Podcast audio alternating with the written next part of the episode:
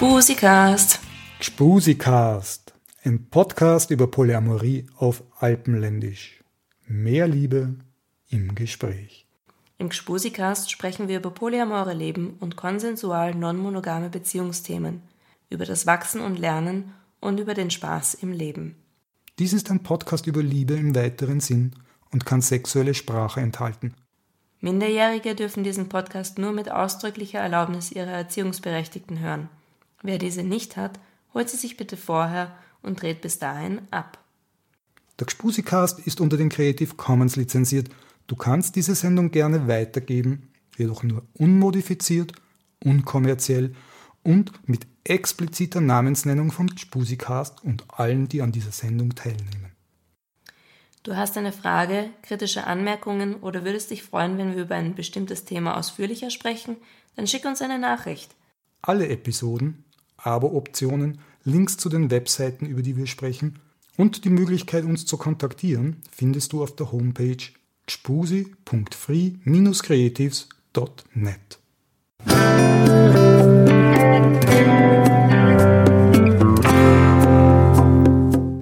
Stefan, Stefan Ossmann, Mr. Polyamorie an der Uni Wien. Schönen guten Abend. Grüß dich. Schön, dass du da bist. Freue mich total. Danke fürs Kommen. Danke für die Einladung. Danke auch für die netten Vorgespräche und die nette Herfahrt und fürs Abholen. Ja, das war auch meine Freude.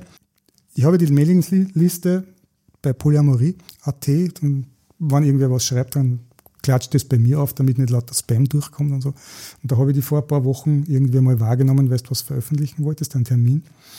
Da habe ich nachgehakt, habe ich gesagt, mit dir mag ich aber mal reden. Ja, jetzt. Freut mich, ich habe mir ja recht spät erst auf die Mailingliste eingeschrieben. Ja. Wahrscheinlich deswegen. Naja, macht aber gar nichts. Also, stimmt für mich voll. Ähm, ja, Uni, das ist dein Forschungsgegenstand. Mir quasi. Mir Polis, wir sind dein Forschungsgegenstand. Muss ich mir jetzt vorkommen wie im Labor und oben ist das große, hm, die große Lupe und da schaut einer oben im weißen Kittel oder wie ist das? Idealerweise soll es nicht so sein und weißer Kittel ist auch was, was Sozialwissenschaftlerinnen nicht tragen. Das ist so ein Erkennungsmerkmal von Menschen, die Pharmageschichten oder Medizin machen. Ähm, ich mache es aus einem medientheoretischen Hintergrund heraus und deswegen kein weißer Kittel, sondern ganz harmlose Büroatmosphäre. Und es ist jetzt auch keine Untersuchung, sondern ich bin neugierig, was du zum Erzählen hast und für dich ist gut, wenn du weitere Öffentlichkeit hast, weil das brauchst auch als Forscher, dass du Marke aufbaust oder so irgendwie, wenn ich das, glaube ich, beobachte. Es ist Forschung auch sehr stark diesen neoliberalen Verwertungsprinzipien ähm, mittlerweile unterworfen. Mhm. Ähm, ich mache es tatsächlich, weil es mich interessiert. Ich habe ähm, zu ganz anderen Themen meine Diplomarbeiten geschrieben mhm. und hab, bin ohnehin am zweiten Bildungsweg ins Studium gelangt und habe mir dann gedacht, wenn ich schon die Chance habe, dies zu schreiben und ich probiere es, dann zu einem Thema, das mich wirklich interessiert, bin in eineinhalb Jahren auch achtmal gescheitert mit dem Thema und zum Zeitpunkt Acht. achtmal und zum Zeitpunkt, wo ich eigentlich schon nimmer dran geglaubt habe und wo ich kurz davor war, eine Entwicklungsmanagement-Evaluationsposition in Gulu in Norduganda ähm, anzutreten für zwei Jahre. Über Horizont 3000 ist dann doch die Zusage gekommen. Und jetzt darf ich mit dem Steuergeld der Hörerinnen und Hörer drei Jahre lang ähm, was machen, das du gerne tust. Genau. Das finde ich ja super klasse. Ich wünsche das ja jeden, dass er das tut, was er liebt und dass er das liebt, was er tut. Sind nicht alle so weit. Ich freue mich für die. Ich habe sie auch so in meinem Leben. Ist total wichtig, total schön. Es ist total schön und ich gebe mir Mühe, jeden Tag wieder dankbar zu sein, das zu machen, was ich wirklich mhm. machen will. Und im Rahmen von dem, das habe ich auch schon mitgekriegt, bist du beim Science Slam auch immer wieder. Was ja Wissenschaft, also so wie das von der Ferne verfolgt, ganz eine kuriose Sache ist, wo wo Wissenschaft irgendwie zu den Menschen geht und sie ja, zum Kasperl machen, der wird es nicht sagen. Also man ist auch nicht. Aber es hat so ein bisschen Aspekte der, der kurzen, sehr prägnanten Präsentation, wo man schaut, wo sind die Locher und so. Und das hat sicher seine Schatten auch, aber wenn man es ausbalanciert macht, glaube ich, ist das was Gutes. Wissenschaft hat so ein bisschen die Reputation, was sehr Abgehobenes zu sein, das im, im Elfenbeinturm für Menschen, die eben auch wissenschaftlich denken, ähm, Ergebnisse präsentieren. Und ab einem gewissen Punkt ist es auch ein sich selbst drehendes Radl, was nur darum geht, sich selbst am Leben zu erhalten. Ähm, ich bin ein Arbeiter- und Bauernkind und vergisst das auch nicht und sehe es halt auch ein bisschen als Verantwortung, das, was ich am Wissen generiere, an die Gesellschaft wieder zurückzuspülen. Mhm. Und Science Slam ist dafür ein großartiges Format. Und der Gspusikast vielleicht auch. Und der Gspusikast auch. Mhm. Und deswegen komme ich auch sehr gern her und mache das auch sehr gern. Mhm, schlüssig. Kann ich da voll folgen. Macht Sinn. Ja, jetzt Wissenschaft. Ne? Was treibt denn die Wissenschaft mit der Polyamorie? Wie ist denn das? Was, was macht die Wissenschaft genau? Ähm, noch nicht viel. Also die ersten Untersuchungen zum Thema beginnen so in den frühen 2000er Jahren mhm. und ab dem Jahr 2005 circa ähm, gibt es tatsächlich die ersten Studien. Geografischer Schwerpunkt der angloamerikanische Raum, also es gibt was aus den Staaten, aus ähm, dem UK, aus Australien, Neuseeland ein bisschen was, ähm, sehr wenig aus dem deutschsprachigen Raum. Mhm ähm, wenig auch im französischsprachigen Raum und wenig auch aus ähm, Lateinamerika oder Spanisch.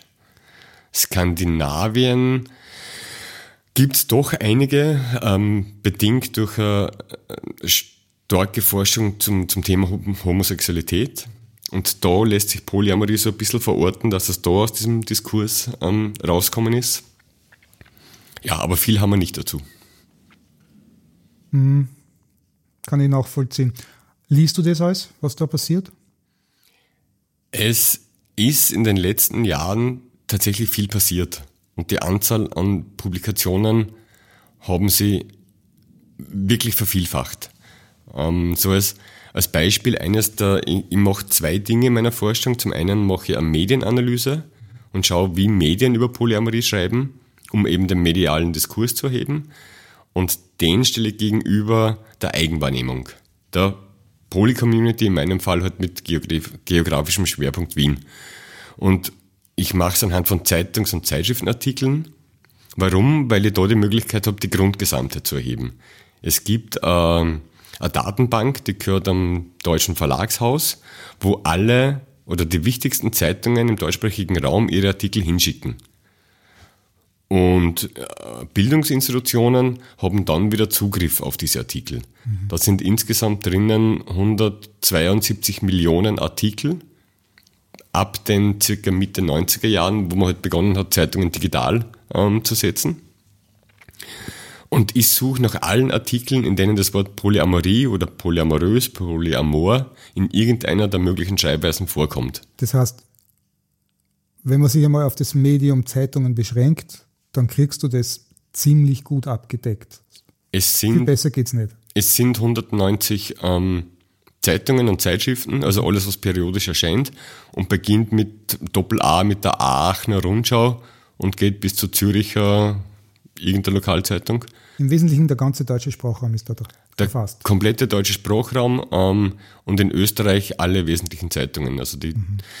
Kronenzeitung, Kurier, Standard, Presse bis hin zur Rieder Rundschau ist alles drinnen. Mhm. Wie viel schlagt denn da auf bei dir pro Woche oder pro Tag oder wie ist denn das? Das ist die Frage, was glaubt man, wie viele Artikel das sind und deswegen eben die lange Antwort auf, auf deine Frage. Ähm, insgesamt, ich beginne mit meiner Untersuchung mit dem ersten Artikel von Polyamorie in deutschsprachiger Schreibweise mit IE. Das war der 21. Jänner 2007. Ah, er war es auswendig. Er, er war es auswendig und hat dann den Untersuchungszeitraum auf zehn Jahre festgelegt. Das heißt, es gibt ein logisches Ende. Das ist dann der 21. Jänner äh, 2017. Da hat es nichts gegeben. Der letzte war zwei Tage vorher äh, zum Tod des Gründers der Schweizer Kirschblütler. Das war der letzte Artikel, den ich drin habe. Und es sind 779 Artikel. In zehn Jahren. In zehn Jahren. Einige davon sind doppelt, also es gibt halt Zeitungen, die dann Lokalausgaben haben, ähm, die habe ich gestrichen. Und auch nicht in meine Analyse mit aufgenommen habe Artikel, in denen das Wort zwar vorkommt, aber es keine inhaltliche Erklärung gibt. Oder in der Wiener Zeitung zum Beispiel ist ein Fernsehprogramm drinnen. Und wenn dort eine Ankündigung ist für ähm, eine Themasendung, wo Polyamorie was ausmacht, und aber nicht weiter darüber geschrieben wird, habe ich es auch nicht mit reingenommen. Das heißt, in die Analyse sind dann reingefallen 370 Artikel knapp. Mhm. Ähm, und wie viele Artikel sind es jetzt, damit ich erst endlich zur Antwort der Frage komme? Ähm, es ist so eine graduelle Steigerung. Und es hat angefangen mit ähm, drei Artikel im Jahr 2007 und dann steigt es kontinuierlich an. Und der ganz große, also der größte Sprung ist 2016. Da waren es, glaube ich, die Artikel, die ich analysiert habe, an die 63. Und 2017 wäre jetzt der nächste große Knick. Also jetzt springt es wirklich an mhm. und jetzt sind es 200 plus.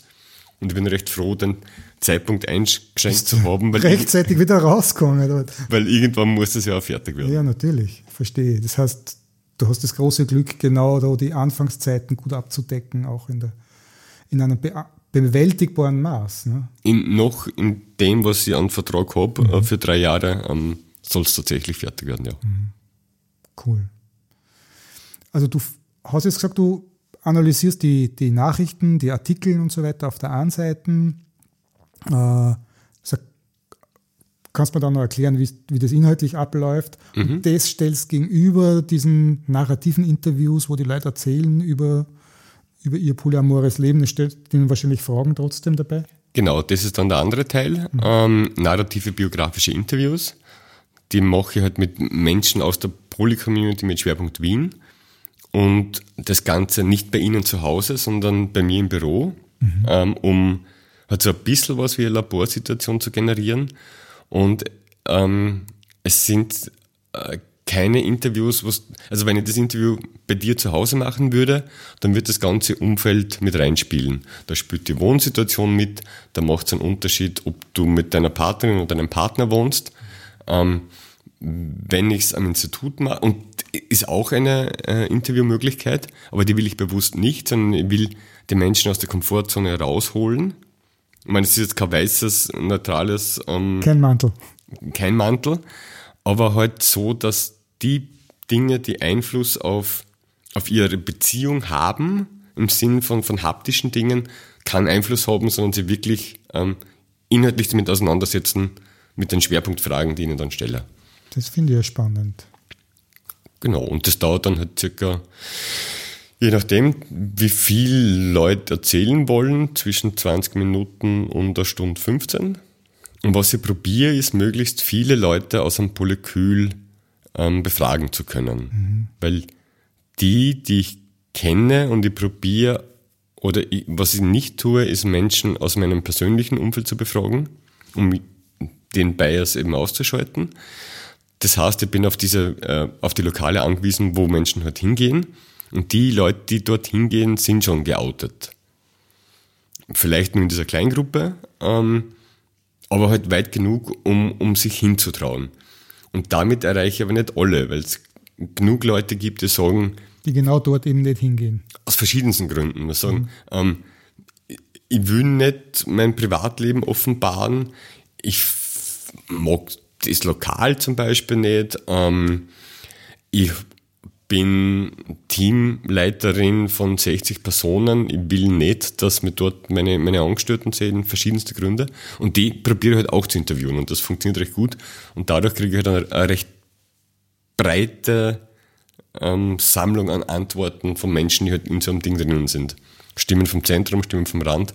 Und das ist das, eines der spannenden Dinge daran. Das heißt, du triffst in irgendwelchen lokalen Clubs oder so weiter oder bei irgendwelchen Polyamorie-Treffen oder so weiter Menschen, die bereit sind, mit dir Interviews zu machen und du sagst aber, mich interessiert deine ganze Polyamorie-Familie, Polykül, wie du das nennst, ja? Mhm. und kannst nicht versuchen, mir die anderen auch vorbeizuschicken quasi. Ne? Das ist Genau, auf der Basis. Und diese äh, Frage, ist es möglich, die anderen Personen auch zu bekommen, ähm, stelle ich erst am Ende, wann sichergestellt ist, dass sie sehen, dass ich professionell arbeite. Mhm. Das heißt, ich arbeite nach den ähm, ethischen Richtlinien der Europäischen Kommission.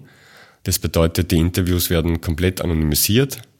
Ähm, die Transkripte kommen auch nicht in, An in den Anhang der Dissertation, sondern die sind quasi verschlossen und wenn jemand aus der wissenschaftlichen Community Einsicht haben will, dann nur auf schriftliche Anmeldung beim, beim mhm. Professor. Es gibt dann äh, die die, meine ganze Aufzeichnung ist mit Fake-Namen und die Formulare mit den Klarnamen, mit den Einverständniserklärungen liegen woanders. Ähm, die Daten sind alle verschlüsselt, die Sachen sind weggesperrt. Mhm. Und auch in der Analyse dann, wenn jemand sagt, ähm, ich bin deswegen nicht geoutet, weil ich Vize-Marketing-Chefin von einem österreichischen Telekom-Unternehmen bin, das jetzt eine mexikanische Hand ist, dann dauert es genau zwei Minuten, bis man die Person im Internet recherchiert hat. Also solche Dinge nehme ich auch nicht mit rein, dass wirklich anonym bleibt. Und, und durch diese Professionalität, die, die ich halt reinbringe, ich glaube auch, dass es leichter fällt, die Menschen dann zu bekommen mhm. ähm, eine Vertrauensbasis zu erstellen und dann halt wirklich ja. breit die, die Interviews anzulegen. Kann ich nachvollziehen. Ne? Solide Arbeit, das macht Vertrauen. Was mir nicht ganz klar ist, ist das, was du vorher erzählt hast, von wegen, du willst ihn nicht in ihrem privaten Setting haben, weil das irgendwie die, die, den Response äh, verändern würde. Kannst du mir ein Beispiel geben? Fällt dir sowas leicht? Ich kann das überhaupt nicht sehen, dass, dass das ein Einfluss ist. Weil ich würde mir eher wünschen, fühl dich so wohl, wie du nur kannst. Also sei daheim. Solange da keiner zuhört, solange du alleinig im Raum bist zum Beispiel und keiner mitspricht oder so irgendwas. Wohnsituationen haben einen Einfluss, wie polyamoröse Beziehungen geführt werden. Und es geht auch um Symmetrien oder Asymmetrien. Und äh, wenn ich bei jemandem zu Hause das Interview führe, kann es schnell passieren, dass ähm, so Geschichten kommen wie, und dort drüben siehst du das Foto, da sitzen wir auf Sri Lanka und haben großartige Zeit verbracht. Oder ähm, da siehst du eine Aufnahme von einem Paartreffen, dort haben wir dann unsere dritte Partnerin kennengelernt. Ähm, davon will ich weg. Ich will nicht, dass die Erinnerungen oder die Geschichten auf der Basis von haptischen Dingen passieren, sondern mhm. das soll wirklich alles aus dem Kopf kommen. Mhm. Aus der Erinnerung, auf Basis seiner gespeicherten Emotionen und so weiter. Genau. Und von seinen Erlebnissen erzählt und nicht sagt, was er alles für in seiner Briefmarkenalbum oder eben daheim hat an, an, an Erinnerungen an gute Momente, weil er dann nicht über die schlechten spricht zum Beispiel. Genau, also diese Form der Interviewführung nennt sich äh, ethnografische Interviews. Hm. Also die Form, die auf der KSA ganz ähm, stark ähm, durchgeführt wird. Und ich mache halt so einen semi-strukturierten Weg. Also noch strukturierter wäre es, wenn es zum Beispiel ein Fragebogen wäre oder ein ganz klarer Fragenkatalog. Ähm, ich habe eine Einstiegsfrage, die ist für alle gleich. Die werde jetzt aber nicht erzählen, weil es mhm. sein kann, dass Menschen halt noch dazukommen ähm, für Interviews und auf Basis derer schieße dann andere Fragen nach. Und hast du gewisse Themengebiete, über, von denen du grundsätzlich willst, dass sie mal angesprochen werden? Ich habe ganz konkrete ähm, Themen, die ich mir anschaue. Ähm, mich interessiert die, die Lebens- und Liebeshistorie von Personen, mhm. ähm, die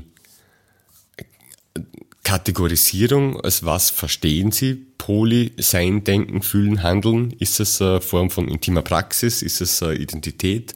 Ist es eine sexuelle Orientierung? Ist es, ist es doch was ganz anderes? Ausgehend davon, seid ihr oder versteht ihr euch als Teil der LGBT oder der erweiterten LGBTIQ-Community? Da wieder weitergehend das als Anknüpfungspunkt, ähm, gibt es das Bedürfnis nach rechtlicher Anerkennung? Und wenn ja, was? Was sind denn die Punkte, wenn die Gesetzgeberin der Republik Österreich darauf einsteigen würde, rechtlichen Schutz anzubieten? Was sollte das sein? Dann schaue ich mir noch an das mögliche Bedürfnis nach kirchlicher Anerkennung, mhm. weil wir dazu nichts haben an Studien. Also die, vor allem die amerikanischen Studien ähm, interessieren sich für das Thema Race weil es halt darum geht, Poly als White Upper Class Educated Phenomenon. Ob jetzt jemand weiß ist, scheint in Österreich keine so große spannende Geschichte zu sein, weil die Anzahl der afroamerikanischen Personen oder Hispanics ähm, enden wollen ist. Aber Religion ist halt ein wesentlicher Punkt, weil Religion die österreichische und die deutsche Gesellschaft halt geprägt hat. Deswegen erhebe ich das noch. Und der letzte Punkt, der mich interessiert, ist der Medienkonsum. Wenn eine Person draufkommt, dass sie Poly empfindet, was macht sie dann? Ist es Wikipedia? Ist es Ratgeberliteratur? Ähm, wo, woher bezieht eine Person zum Thema Polyamorie ähm, Informationen? Mhm. Okay, also du hast deine Themen, die schaust, dass beim jeden Einzelnen anstößt, sage ich mal, ja, Mhm. obwohl das eine narrative Sache ist, der soll plaudern. Ja. Und dadurch kriegst du aber ziemlich gutes Datenmaterial, weil du die Interviews miteinander vergleichen kannst und über die, über die einzelnen Interviews hinweg auswerten kannst. Genau, und die gleichen Kategorien habe ich auch in der Medienanalyse. Und da haben sie aus den Kategorien, das nennen sie ähm, qualitative Inhaltsanalyse nach Meiring, so ein deutscher Sozialwissenschaftler, der an der Uni Klagenfurt den Lehrstuhl hat, ähm, der halt ein äh, recht strukturiertes System vorgibt, wie du dann aus dem Datenmaterial Unterkategorien ableitest. Und das ist genau das, was ich mache. Ich habe die Überkategorie ähm, soziale Anerkennung zum Beispiel. Und da hat sich herausgestellt, die Kategorien, ähm, über die in der Zeitung geschrieben wird zum Thema soziale Anerkennung, ist die Kat Unterkategorie Familie, Freunde, Arbeitsplatz und Gesamtgesellschaft. Und die Interviews führe ich dann offen und schaue aber, ob diese Kategorisierung oder diese Punkte kommen von meinen Interviewpartnerinnen. Also ob die, wenn die, ne, ich frage dann, wie geht's euch mit der sozialen Wahrnehmung? Und dann kommen eh so Sachen wie, ähm, bei meinen Eltern habe ich mich vor zwei Jahren geoutet oder ähm, wenn wir gehen nicht mehr zu dritt Händchen haltend auf der Straße oder wann dann im ersten Bezirk und auf der Hilfestraßen, aber nicht im Favoriten, was dort zu Schwierigkeiten führt. Und dort nehme ich halt dann die gleiche Kategorisierung vor und schaue dann, ob sich die mediale Berichterstattung deckt oder unterscheidet von der Du hast dieselben Kategorien bei den, bei den persönlichen narrativen Interviews und bei der Zeitschriftenanalyse und darum kannst du die Verbindungen Genau, hinterfragen oder beobachten. genau. Spannend, spannend. Ja, es steckt viel Hirnschmalz drinnen und dieses achtmal Scheitern war ja auch kein Zufall und das Konzept ist halt mit jedem Versuch auch besser worden und nah bin ich wahrscheinlich berechtigt, da die ersten ein, zwei, drei Mal nicht genommen worden. Bis halt das Konzept dann wirklich hieb- und stichfest war und hundertfach durchdacht und Wow. Wann, wie lange machst du das jetzt? Also, meine, wie lange bist du jetzt tatsächlich am Daten sammeln und auswerten und so weiter? Wie lange ist das her? Die Medienanalyse hat tatsächlich länger gedauert als erwartet. Warum? Weil ich nur Polyamorie in der deutschsprachigen Schreibweise ähm, gesucht habe ursprünglich. Und da bin ich halt gerade einmal auf 350 Artikel gekommen. Dann habe ich es präsentiert ähm, und dann sagt jemand aus dem Publikum, da schaust du die englischsprachige Schreibweise auch an. Und sage ich, na ja, nein, weil es sind ja deutsche Zeitungen und so viel werden es nicht sein. Und stelle mir recht schlau hin und tipp's mit Y ein, bam, Nummer 160 Artikel. Dann kommt die zweite schlaue Meldung, aber es ist mit polyamorös. Hast du das als Suchbegriff gesucht? Habe ich gesagt, nein, habe ich nicht und habe dann schon kleinlauter eingetippt und dann sind nur mal ähm, 80 Artikel zusätzlich kommen. Und dann habe ich natürlich nicht bedacht, dass man da auch französischsprachig schreiben kann mit OU. Polyamour? Und das hat mir sicher drei bis vier Monate extra Arbeit geschenkt. Hurra! Aber ne, Man lernt. dafür ist es jetzt halt wirklich vollständig. Ähm, und ich bin erst im dritten Projektjahr. Die Medienanalyse ist abgeschlossen, die habe ich auch schon präsentiert. Was ziemlich spannend war, Christian Klesse ist dafür aus England gekommen und hat es kommentiert. Und bei den Interviews bin ich so auf halbem Wege. Ich habe es 20 von den geplanten 35 bis 40. Und ich habe das irrsinnige Glück, in den Projektgeldern eine Person beantragt zu haben, die transkribiert. Das heißt, es gibt dann jemand, die die Berichte abtippt und die kriegt den fertigen, die fertigen Tapes Files. anhört und eintippt. Genau. Und auch dieser Verschwiegenheitsklausel, äh, Verschwiegenheitsklausel unterschrieben haben muss, dass sie nie darüber spricht. Und Riesensache. große Geschichte. Ich hab, es haben mir alle gesagt, du nimmst da viel vor und ich sag, weiß ich und es ist wirklich viel, aber es ist halt das, was ich wirklich machen wollte und, und jetzt ziehe ich es durch. Wann wird das fertig? Was hast du jetzt für einen Zeithorizont? Wann wird das fertig? Ähm, Hoffentlich. Im, der Vertrag rennt bis Ende Jänner 2019. Ähm, ein halbes Jahr länger soll, könnte es dann noch dauern, aber mit Sommer 2019 soll es fertig sein. Dann geht noch in die Jury und die Begutachtung und dann soll der Buch rauskommen und veröffentlicht werden. Das heißt, jetzt ist Endspurt, das nächste halbe Jahr. das nächste Dreivierteljahr ist tatsächlich Endspurt, das bedeutet kein Rumtreiben mehr auf diversen Pahntreffen mhm. oder sonstige Geschichten, sondern halt wirklich viel sitzen und, und tun. Sitzfleisch. Sitzfleisch und die Sachen nebenbei mhm. halt auch einschränken. Ich unterrichte nur nebenbei und auch super spannend. Ähm, vor allem, wenn ich es jetzt inhaltlich mit meinem Thema äh, in Verbindung bringen kann und wie ich am Anfang Konzepte zu Sexualität oder Polyamorie oder Non-Monogamie eingereicht habe, ähm, bin ich auch abgelehnt worden, weil ne, das braucht man nicht an der Uni. Und je mit der Genehmigung des Projektes und den ersten Medienauftritten ist es auf einmal so eine Aufwärtsspirale. Und wenn man dann dreimal in der Zeitung war und einmal im Radio und einmal auf Okto, ähm, dann fällt es wieder zurück und dann heißt es, ja, da macht wirklich was und das kommt dann wieder zurück, dass der SWR dann anruft und sagt, willst du uns nicht ein Interview geben, weil in Deutschland haben wir niemanden. Und mit dieser medialen Aufmerksamkeit ähm, Machst du selber Aufwind, ne?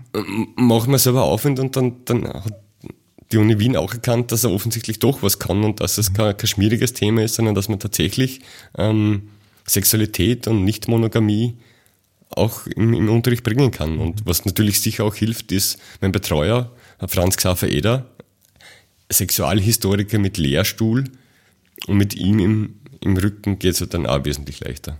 Das kann man vorstellen. Okay, danke mal soweit. Ähm, bei der Fragestellung, mhm. wo, wo zielten die hin? Was, was kannten die, was ist denn die, was wird denn die möglicherweise beantworten können? Was lernen wir denn daraus? Was lernen ihr als Poli über die Gesellschaft oder die Medien oder was misst es, was du da machst? Warum ist es überhaupt wichtig? Ähm, der theoretische Rahmen des Konzeptes ist Media Framing. Ähm, Medien geben den gesellschaftlichen Diskurs vor. Und das machen sie mit besonderer Intensität, wenn es ein Thema ist, das neu ist, wo Menschen noch keine Meinung haben und wo du in deinem Umfeld auch nicht nachfragen kannst. Wenn du keine Freunde hast, die auch Polis sind oder keine Bekannte mhm. ähm, und du bist mit dem Thema konfrontiert, dann konsumierst Medien. Darum kennen vielleicht einige, die schon länger dabei sind, dass diese Zusammenarbeit unter Anführungszeichen mit den Medien, so dass man sich ein bisschen fühlt wie in der Freak Show, gleich zwischen Kaspar Hauser und den siamesischen Zwillingen. Schaut, da ist jemand, der ist Polyamor. Aber das ist, wird jetzt sicher besser, das kriege ich schon mit, dass das äh, die Bandbreite weiter ist und nicht so Barbara Karlich-mäßig. Äh, Barbara Karlich habe ich jetzt erfolgreich dreimal abgelehnt und habe mir jetzt endlich aus dem Adressverteiler nehmen lassen. Ähm, es ist tatsächlich ein spannendes mediales Thema. Mhm.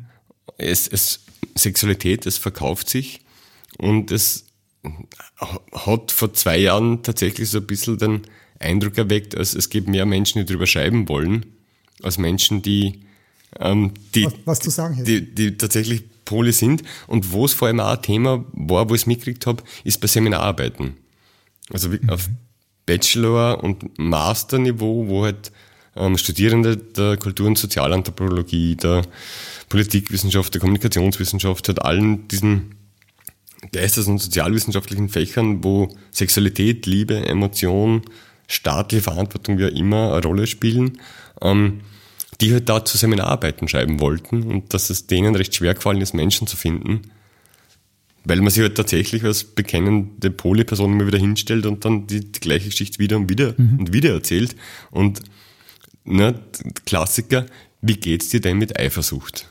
Und dass man das dann im 28. Interview nicht nur mehr beantworten will, ist, ist nachvollziehbar. Ja, absolut. Das misst dann also jetzt irgendwie, wie, wie präsent das Thema im, im kollektiven Diskurs ist und wie differenziert es ab, abgearbeitet wird dann? Genau, es, es, am Schluss soll dann rauskommen, ob das, was in den Medien steht, das ist, was ähm, Menschen wahrnehmen, wo man dann so Rückschlüsse ziehen kann. Äh, Medien sind ja einer Verwertungslogik unterworfen. Und Printmedien im Unterschied zu öffentlich-rechtlichen haben keinen Bildungsauftrag. Wenn's Verwertungslogik klingt so neutral. Ein Medium der ORF lebt von der Einschaltziffer. Und auch wenn er niedrige Einschaltziffern hat, ist es relativ egal, weil er durch Gebühren großteils finanziert wird. Die kleine Zeitung, damit wir mal quer durch den österreichischen Mediengarten alle haben, ähm, lebt von der Auflage, durch den Verkauf und vor allem durch die Werbung. Mhm. Und da ne, jedes das Gespräch, das wir führen, wird eins zu eins in dieser Stunde oder Stunde zehn, wie auch immer es dauert, ausgestreut. Ein einstündiges Zeitungsinterview wäre transkribiert 22 A4 Seiten. Kriegen tut's maximal zwei Seiten in der Wochenendausgabe von der Zeit oder der Welt. Mhm.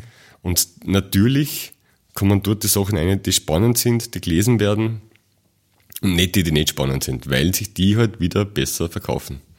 Darum gibt es eben dieses, diese Erlebnisse von manchen, dass sie sagen, na, das wird ja sensationalisiert, weil das einfach die geschmacksverstärkte Version, die fährt einfach besser. Ne? Und ein, ein, gutes Medium schickt dann den Artikel vorher nochmal zu und du kannst nochmal gegenlesen und kannst, kannst sagen, ja, okay, passt oder passt nicht. Ein nicht so gutes Medium macht das wahrscheinlich nicht. Da gibt es übrigens ein Spusikast-Interview mit dem Bernhard, der mehrere Interviews gegeben hat und darüber spricht. Das ist ganz spannend, kann ich euch allen empfehlen. Ich weiß jetzt die Nummer nicht, aber es, bei den zehn oder elf oder was Episoden, die wir gehabt haben, werdet ihr schon finden. Das heißt, glaube ich, Polyamorie im Bild der Medien oder sowas. Jedenfalls Bernhard. Die Sky hat dazu aber Spannendes gemacht bei der äh, NMCI. Mhm. Ähm, es hat 2015 die erste Non-Monogamy und Contemporary Intimacies Konferenz gegeben in Lissabon. Zwei Jahre drauf ist es uns gelungen, die Folgekonferenz nach Wien an die Sigmund Freud Uni zu holen. Und da hat die Sky einen Vortrag gemacht zu Polyamorie und den Umgang mit Medien. Und die Idee war damals sogar, einen Leitfaden zu erstellen, wie man als Polyperson mit Medien umgeht. Was daraus worden ist, ist eine gute Frage. Ich glaube, dass das in Arbeit ist. Ja, es ist auf jeden Fall ein, ein, wichtiges Thema, wie und die Medien, ja, Polyamorie und die Medien, weil einerseits sind wir dankbar, um, wenn die Öffentlichkeit herschaut und wenn das, das Thema Aufmerksamkeit bekommt. Auf der anderen Seite wiederum ist das eine zweischneidige Sache, eben wie ich sage. Ne? Und etliche sind gebrannt worden und man muss sehr aufpassen. Und du hast ja ähnliche Vorsicht auch. Ja? Und ja. du bist ja nur Wissenschaftler und nicht einmal selber Teil der Freakshow, ja, sondern bist ja nur außerhalb vom Käfig, ja. Ich, ja. ja, eben, ne, ich sage ja. Aber der Bernhard zum Beispiel, der kennt das eben und der hat, sagt halt auch schon lange immer, es interessiert ihn. Ja, sondern der hat, hat auch aufgehört, wenn ich das richtig in Erinnerung habe. Es wird wahrscheinlich besser werden, weil die Fragen sie auch ausdifferenzieren werden, wann das Thema bekannter ist. Und mhm. wenn man dieses ewige, wie geht man mit Eifersucht um, nimmer diskutieren muss, sondern, und das passiert jetzt schon ein bisschen, dass es halt auch in die Breite geht. Mhm. Und dass es verschiedene Schwerpunkte gibt, worüber man spricht und das findet halt immer in irgendeinem Kontext statt. Und ähm, spannend finde ich die Diskussion zum Beispiel Monogamie als Wirtschaftssystem was darum geht, Monogamie hat sich unter anderem da deswegen durchgesetzt, weil es halt die effizienteste Form des Zusammenlebens ist. Und wir kennen unterschiedliche Poly-Wohnsituationen. Es gibt welche, die zusammenwohnen mhm. und das mit einem Schlafzimmer machen und dann halt auswärts schlafen. Es gibt welche, die zwei Schlafzimmer haben, habe ich schon gesehen bei Bekannten. Und dann, gut sowas, ja. und dann gibt's wieder andere, die sich dafür entscheiden, um überhaupt nicht gemeinsam zu wohnen, und das muss man sich auch mal leisten können. Mit bei einem befreundeten Paar, also Triade, ähm, die wohnen alle drei getrennt auf 50 plus Quadratmetern, zahlen alle 600 Euro plus Miete und die Betriebskosten dazu. Das ist normal für Wiener Verhältnisse mhm. mittlerweile. Und wenn man diese 2200 Euro zusammenlegen würde, könnte man sich ja eine wirklich schöne 200 Quadratmeter Wohnung ähm, leisten. Aber sie haben sich bewusst für den Luxus entschieden, nicht zusammen zu wohnen. Und das muss da halt auch mal leisten mhm. Also ganz viele Aspekte, die man sich anschauen könnte. Ja, da ist viel drauf. Siege. Bin mir nicht so sicher, ob es eine wirtschaftliche Sache ist mit der Monogamie. Ich habe ja letztens einmal Sex at Dawn gelesen, Christopher Rain. Wir haben beim Autofahren ein bisschen drüber geredet. Der Mann, der, da geht es ja viel mehr darum, die Nachkommenschaft zu kontrollieren, Frau besitzen. Der, der, der Mann stellt Herrschaftsansprüche an die Frau, um, um seine Gene zu kontrollieren. Und er bringt das so klasse in, in Relation mit dem, was bei den Schimpansen passiert, die ja sehr gewalttätige Fun äh, Gesellschaft sind und wo, wo, Sexualität über Gewalt reguliert wird und stellt dann die Bonobos gegenüber und beide sind für uns genetisch gleich relevant, haben dieselbe genetische Distanz. Und er sagt, bei den Bonobos, da wird's, geht's so rund, weil die, die mit Hilfe von, von einem Überfluss an Sexualität schaffen schaffen die das Problem, regeln die das Problem von Aggressivität und, und regeln den Frieden. Ja. Und das ist eine Frauengesellschaft und dort ist die Frage unrelevant, wer ist der Vater.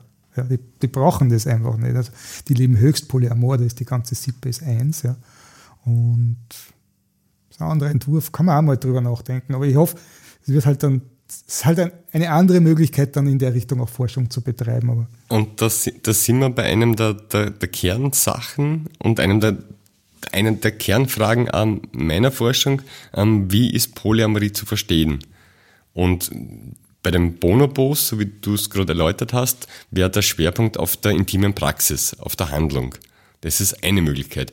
Es beginnt schon bei der Definition von Polyamorie, wo es noch keine eindeutige gibt.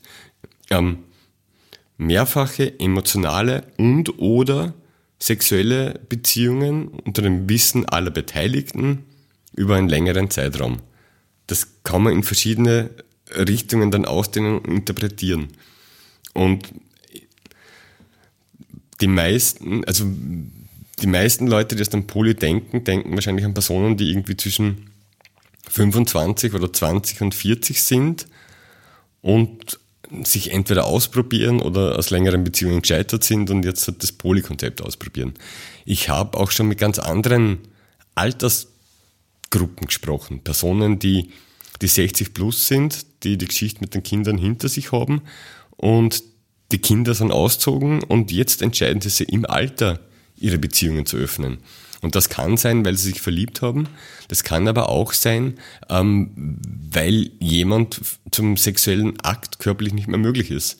Und der sagt dann, oder sie, wir sind 30 Jahre verheiratet, ich, ich liebe dich nach wie vor emotionell, und das will ich auch nicht aufgeben, aber wie du das glücklich bist und ich will mir auch nicht trennen und das Haus, das wir jetzt müssen wir abzahlt haben, aufgeben, such dir doch eine andere Person. Mit der du das leben kannst. Die, die, die dir sexuell dazu holst. Mhm. Und, na, und was ist es dann? Ganz also, völlig breites Spektrum. Zum Glück finde ich super. Ja. Und ein Aspekt, und da kann ich schon ein bisschen was von, von, meiner, von den Ergebnissen meiner Forschung ähm, so ein bisschen ausplaudern drei Schienen, ähm, wie es in der, in der Forschung definiert wird. Christian Kless hat ein ganz wichtiges Paper geschrieben, eben sexuelle Orientierung, intime Praxis oder Form von Identität. So ein bisschen angelehnt an das LGBT-Akronym, wo die Europäische Kommission definiert, LGB, Lesbian, ähm, Gay äh, und Bisexuell, ist eine sexuelle Orientierung nach der Definition der Europäischen Kommission, Europäischen Union.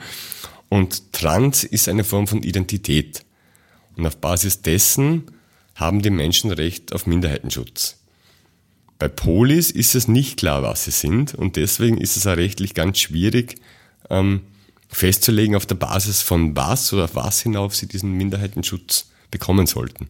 Und einen Aspekt, der mir in meiner Forschung aufgefallen ist, ähm, Worum es bis jetzt noch nicht gegangen ist, ist die emotionale Komponente, die Liebe.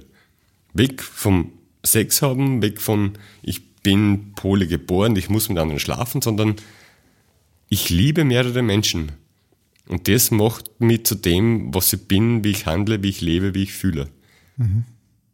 Ich hätte noch andere auch noch. Und zwar?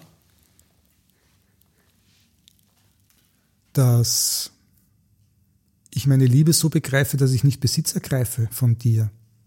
Nur weil ich dich liebe, habe ich keinen Anspruch auf deine, auf deine Ausschließlichkeit. Das entscheidest du. Und das wäre eine weitere Unterkategorie ähm, Polyamorie als Lebenskonzept, also Form von Ideologie, also etwas, das man als gesellschaftskritisch bezeichnen kann, weil es ein Gegenkonzept zu dem ist, was uns vermittelt wird, was richtig ist. Also da sind wir auch mitten im politischen Diskurs. Natürlich, natürlich. Es ist alles. Und es geht bis zum spirituellen Aspekten. Ja. Bin ich mit allem verbunden zum Beispiel?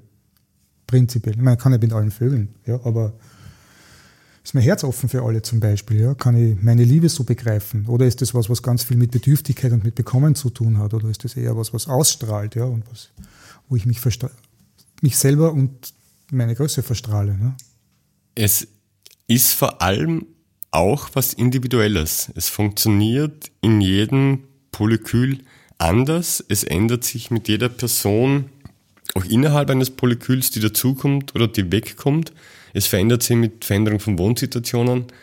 Ähm, das ist so also ein weiteres Ergebnis. Es, das eine Poly gibt's nicht, sondern individuell nach Personen und nach den Konstellationen, in denen sie sich derzeit mhm. befinden.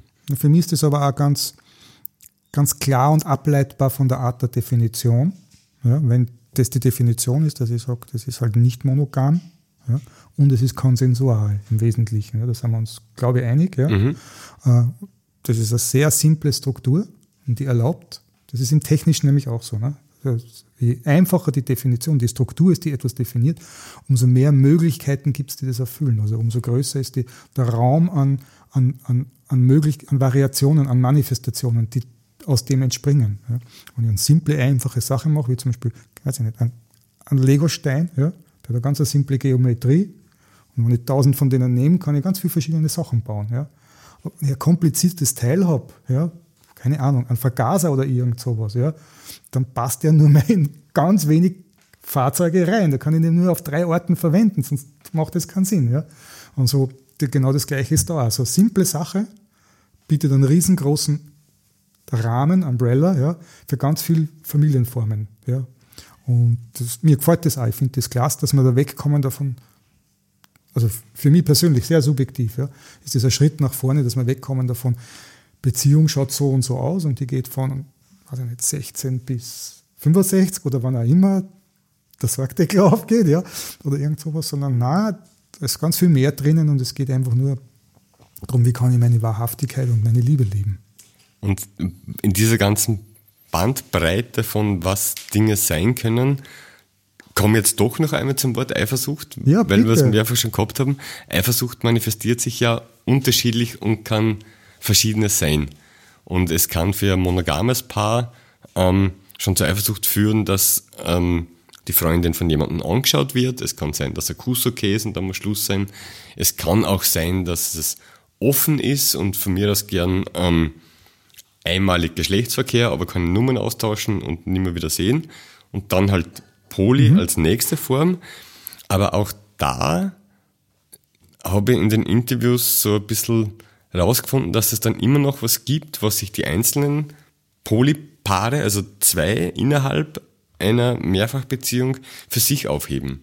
Sei es jetzt das gemeinsame Kekse backen oder sei es das ähm, französische Schwarz-Weiß-Filme schauen, das was Intimes zwischen den beiden ist. Das ist nur für uns vorbehalten. Genau, also auch wenn ich habe bis jetzt noch keine Polybeziehung getroffen, wo es nicht irgendwas gibt, was sich zwei ähm, für sich selbst als was aufheben, was besonders und speziell zwischen den beiden bleibt.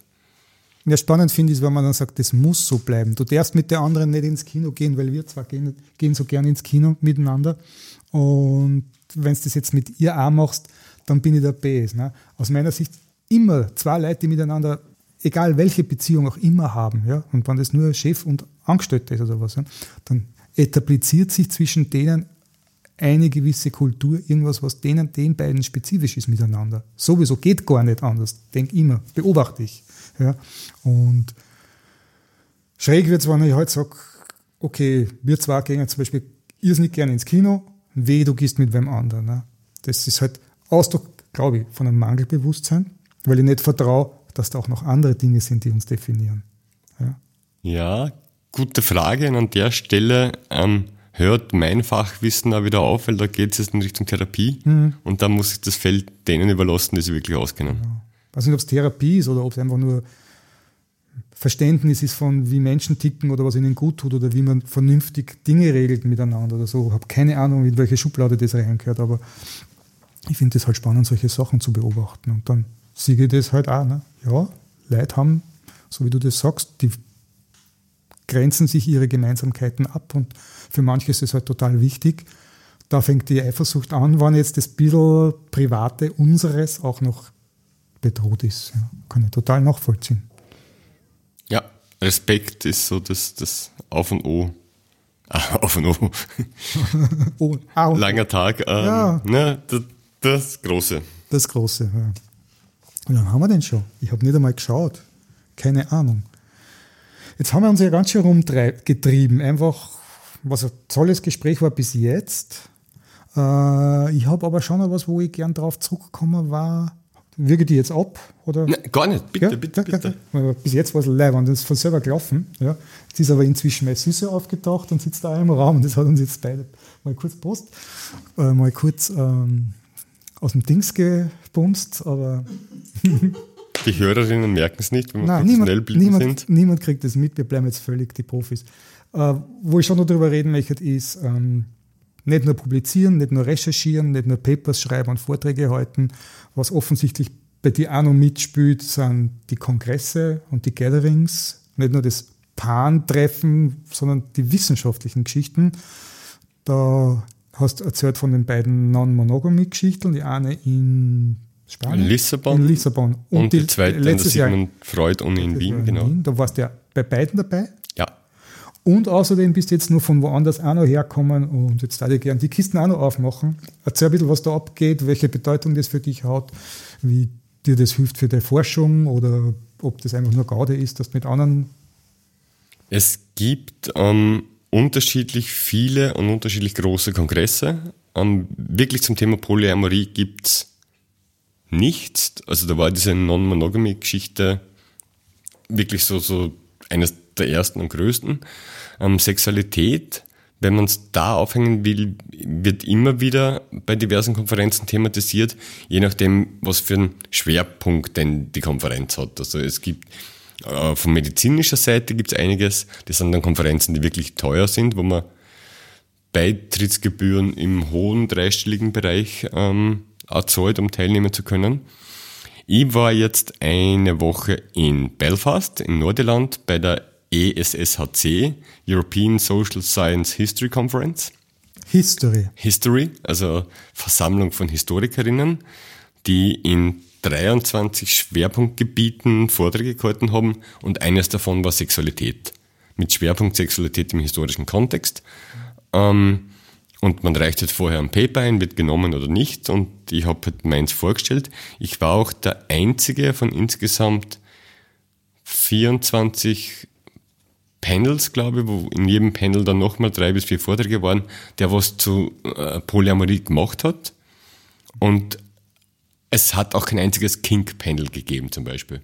Also es ist schon ein sehr historischer Blick auf Sexualität im größeren Kontext seit dem 16. und 17. Jahrhundert gewesen. Mhm.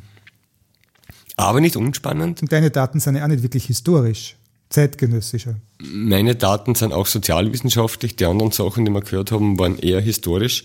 Aber es waren super spannende Sachen dabei. Es mhm. waren, ähm, weiß nicht, Analysen von Schwarz-Weiß-Filmen der Zwischenkriegszeit, wo man glaubt hat, dass man Homosexualität oder Intersexualität noch damit heilen kann, dass man männliche Hoden verpflanzt. Und es dann tatsächlich ähm, Schwarz-Weiß-Videos aus den ähm, frühen 30er Jahren gegeben hat, wo man tatsächlich live eine Hodenverpflanzung gesehen hat.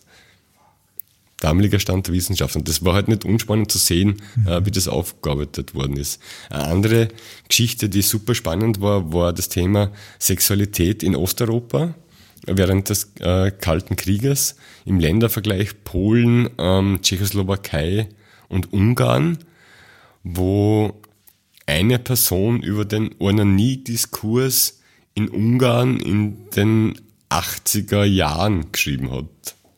Also. Abgefahren. was es alles gibt. Das ist komisch, keiner onaniert und doch ist es ein Forschungsthema. Niemand onaniert. Nirgendwo. Kann ich übrigens allen nur empfehlen, Sex for One von der Betty Dodson. Großartiges Buch über genau das Thema. Augenscheinlich, aber in Wirklichkeit ist es um die Befreiung der Frau vom Scham. Ein großartiges Buch, Taschenbuch, Betty Dodson, Sex for One. Also niemand tut's, garantiert. Na, aber was mir gefällt, ist, dass dass die Aufarbeitung dieser Themen, dass das, das ganze Themengebiet jetzt doch auch sogar über diese komische linkshirnige Wissenschaftsseite ja, äh, jetzt immer mehr ins, ins kollektive, in die kollektive Wahrnehmung gerät. Ja, da, da wacht was auf, das gefällt mir. Es ist halt, es erfordert auch ein bisschen Mut zu dem Thema was zu machen und man muss es schon genau anschauen, äh, wenn man überlegt einzureichen. Es, die äh, ähm, verschiedene Wissenschaftsorganisationen sind neutral, andere sind wieder ein bisschen an politische Parteien gebunden. Ähm, es gibt in Österreich eine große Forschungsorganisation, die ich jetzt nicht namentlich nennen werde, aber wo es kein Geheimnis ist, dass die von alten, weißen, eher katholischen Männern ähm, regiert wird. Mhm. Und bei dieser Organisation habe ich auch eingereicht und habe ein halbseitiges, in sich widersprechendes Gutachten bekommen. Das heißt, es ist schon noch ein bisschen der, der politische Diskurs, der entscheidet, was beforscht werden darf. Du hast, du hast den Herrn Unwohlheit ausgelöst, Unwohlsein, oder? Es ist, naja, es, es tun sich Leute generell mit dem Thema Polyamorie schwer und ich habe mich auch damit auseinandergesetzt, warum das so ist.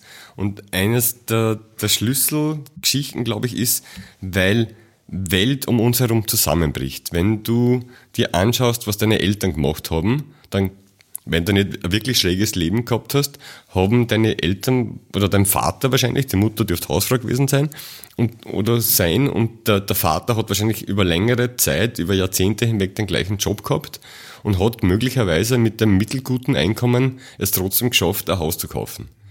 So, unsere Generation, und ich, mein, ich bin jetzt knapp über 40, du ein bisschen älter wahrscheinlich, ähm, haben die Möglichkeiten nicht mehr. Wir müssen uns im Job verändern, wir haben befristete Verträge, wir haben freie Dienstverträge, keine, ordentliche Sozialversicherung.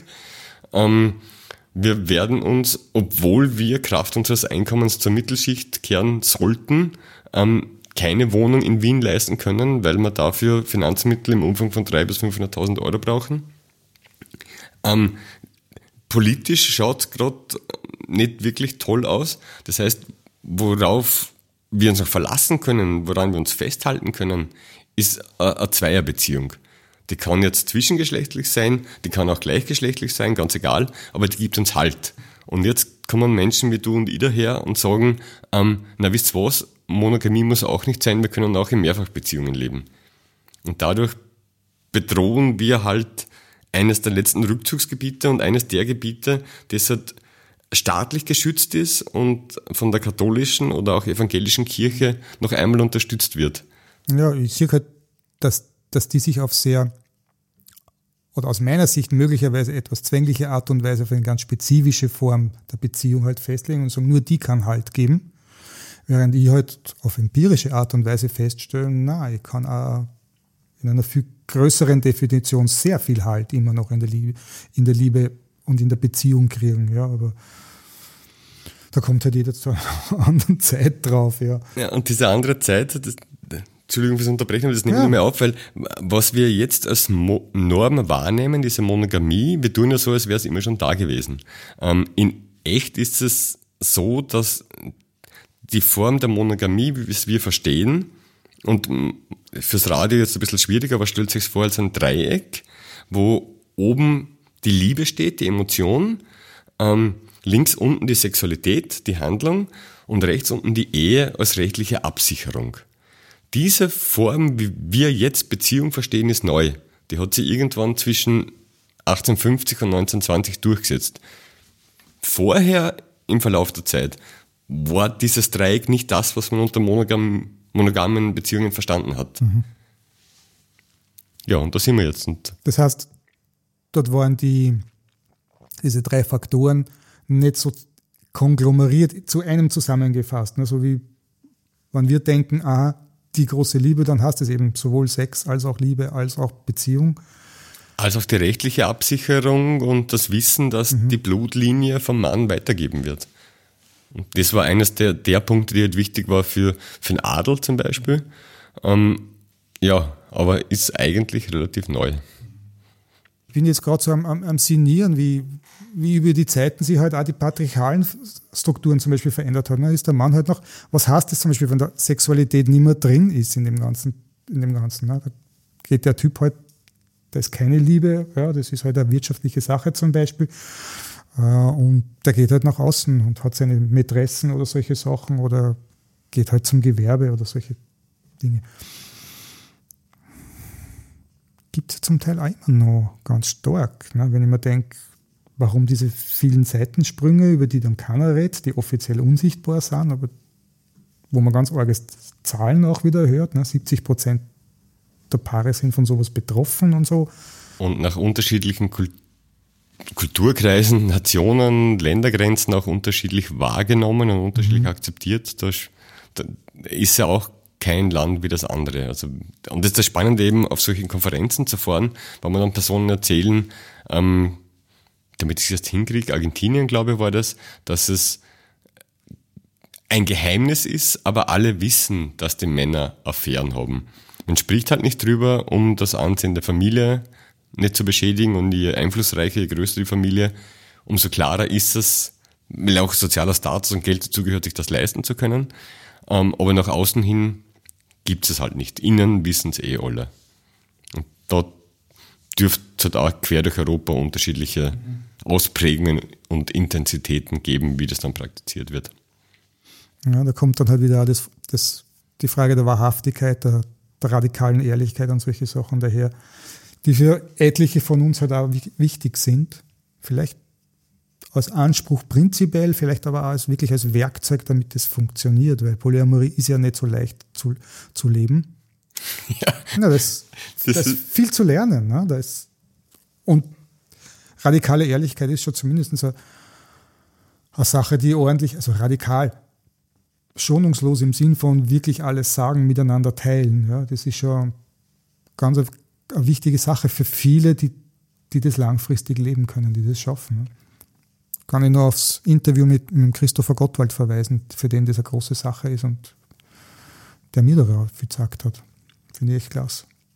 Mhm. Ehrlichkeit.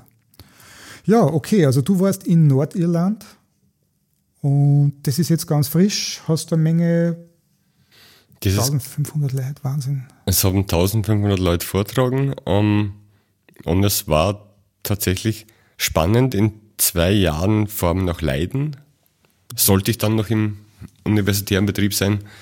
Und Vielleicht haben es die Aussee groß und, na, Entschuldigung. Befristete okay. Verträge. Also ja, ja, es, es okay. bleibt halt, und es ist halt Damoklesschwert, ne? auch immer so ein bisschen die eigene Forschung interessant zu machen und zu vermitteln und weiter zu betreiben.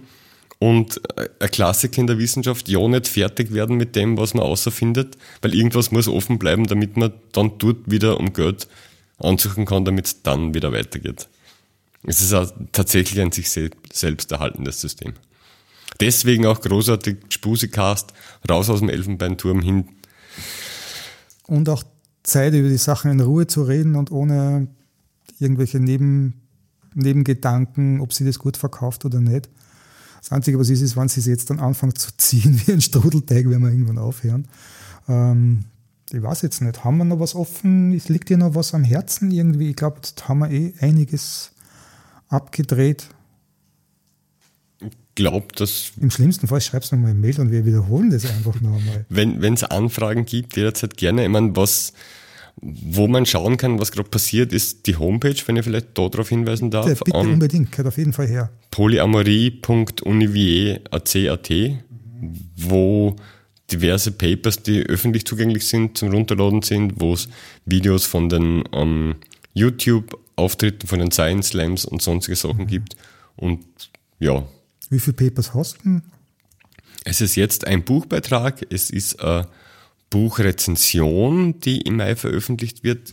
Sehr spannend von einem Buch von einem ähm, amerikanischen Wissenschaftler, der in Dänemark ähm, arbeitet, zu ähm, migrantischen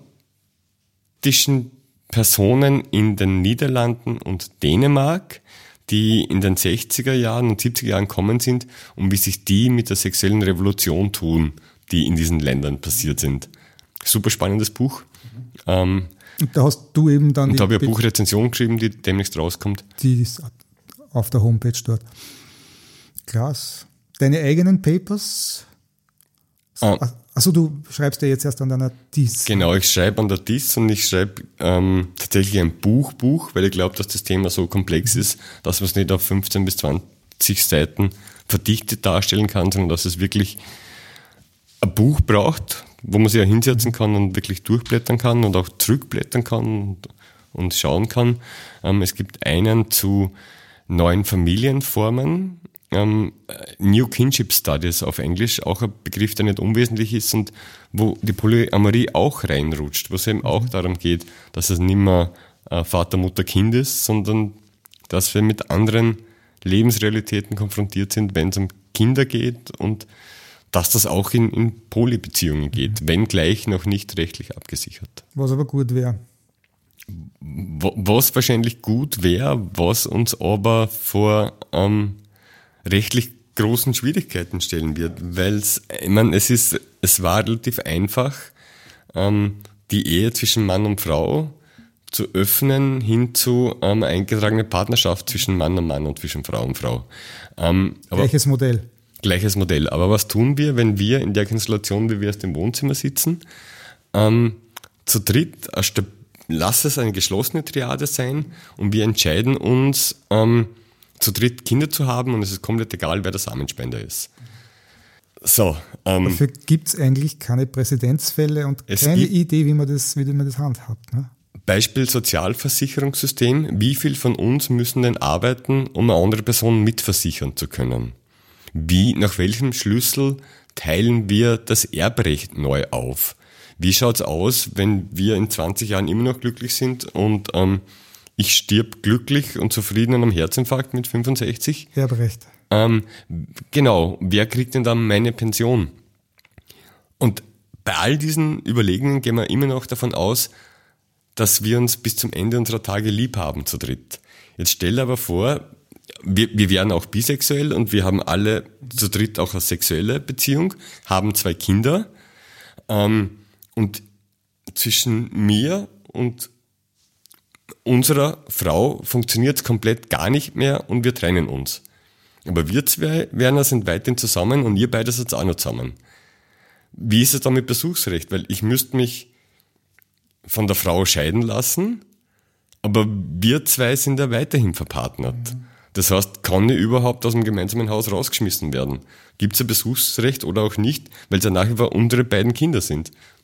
Nur wir beide haben uns halt wegen irgendwas übers Kreuz gekriegt. Ihr beiden, ja. Und das ist eine Geschichte, wo wo es ganz, ganz schwierig wird und deswegen sehe ich auch in meiner vorsichtigen Einschätzung, ohne dass es jetzt schon fertig ist, der rechtliche Aspekt, eine rechtliche Anerkennung nicht ähm, nicht gerade um die Ecke, ne? Nicht um die Ecken springen.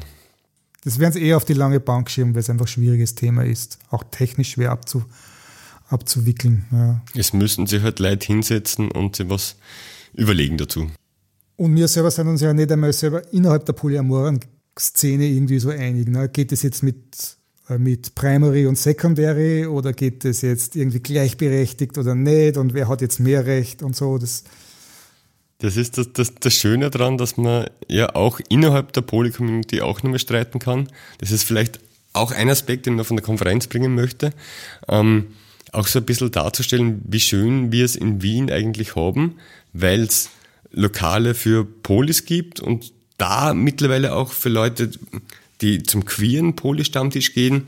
Und dann gibt's die, die Villa für, für schwule und lesbische Personen. Es gibt eigene Bilokale und es verteilt und spragelt sie, wie man so schön auf Wienerisch sagt. Und bei der Love Parade sehen wir uns dann alle wieder und ziehen in unseren ähm, definierten Fahnen durch, über den Ring. Ich habe vor zwei Jahren mit einer Kollegin plaudert, die äh, in Cluj-Napoca wohnt, Rumänien, zweitgrößte Stadt, so vergleichbar mit Graz. Ähm, die sagt, sie haben genau ein Lokal, wo Regenbogenmenschen hingehen können. Und dort kommen halt dann schwule, lesbische, trans- und Polymenschen zusammen, weil sie sonst nirgends hin können. Und die sind in sich, die, die halten ja ganz stark zusammen.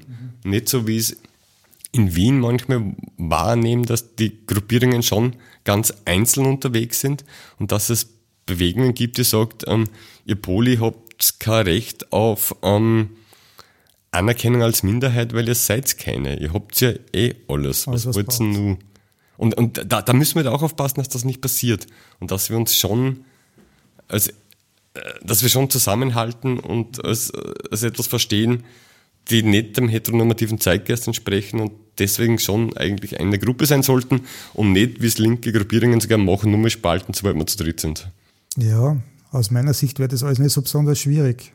Weniger auf Identitäten schauen, sondern einfach die Vielfalt willkommen heißen und Menschen sehen und nicht, du hast die Hautfarbe oder du hast die sexuelle Identität oder sowas. Gangert. Aber im Moment, wie soll ich sagen, so wie, die, so wie das Brot knapp ist oder das Überleben hart und, und Anerkennung oder Lebensraum, dann gibt es halt Reibereien, Eifersüchtigkeiten. Wahrscheinlich nicht nur innen, sondern auch nach außen. Ja, aber wir sollten uns vielleicht nicht jetzt, wo wir langsam zum Schluss kommen, an den Schwierigkeiten orientieren, sondern an den schönen Dingen und uns halt auch bewusst machen, warum wir Pole sind, weil wir mehr Menschen lieben. Und das ist ja eigentlich Das Schönes. das vereint uns und das ist in Wien genauso wie in Rumänien, was ich klasse finde. Sehr schön. Ja, dann danke fürs Kommen, oder? Vielen herzlichen Dank für die Einladung War eine große Freude. und viel Erfolg beim nächsten Cast. Und vielleicht kommst du wieder. Gerne. In eineinhalb Jahren soll es fertig sein. Na super. Mötti, ich freue mich drauf. Danke. Danke, schönen Abend. Ciao.